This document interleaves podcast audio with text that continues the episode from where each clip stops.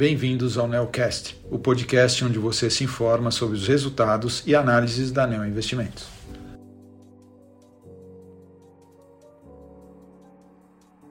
Olá, meu nome é Daniel Salomão e sou um dos gestores da estratégia Equity Hedge da Neo Investimentos.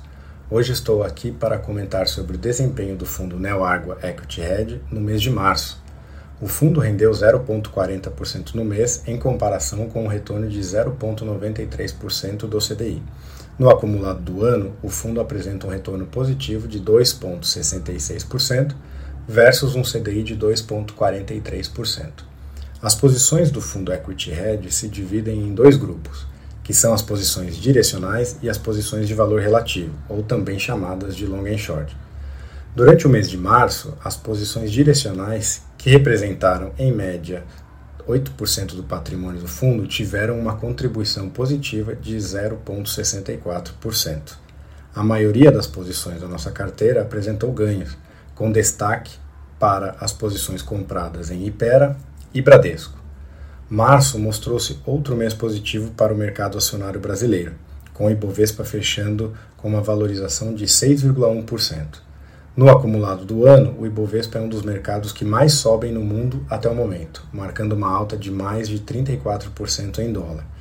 Nós, no entanto, mantemos a visão de que o cenário ainda é bastante incerto.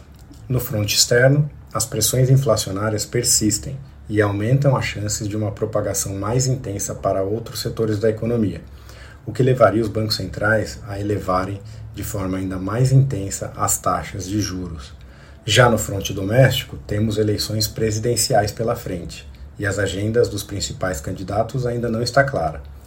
Assim, ao longo do mês, reduzimos nossa exposição direcional comprada, principalmente em ações de setores ligados ao consumo doméstico que atingiram nossos alvos de retorno.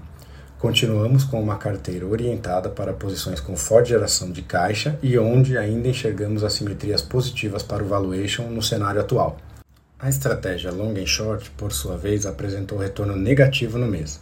As posições intrasetoriais, que juntas perfazem a maior alocação do fundo, foram as maiores contribuidoras para o retorno negativo do mês, com destaque para os setores de materiais básicos, na posição relativa comprada em Usiminas, e no setor de telecomunicações, na posição comprada em TIM. Do lado positivo, tivemos ganho na posição relativa comprada em Carrefour, no setor de consumo não cíclico.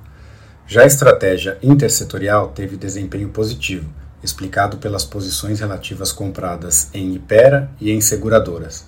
Por fim, na estratégia estrutura de capital, o destaque negativo ficou por conta do relativo entre as ações do grupo Gerdau. O relativo entre Bradespar e Vale trouxe ganhos, atenuando a performance negativa do book.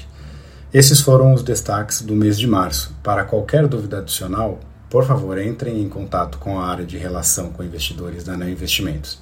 Agradeço a atenção dos ouvintes e até o mês que vem.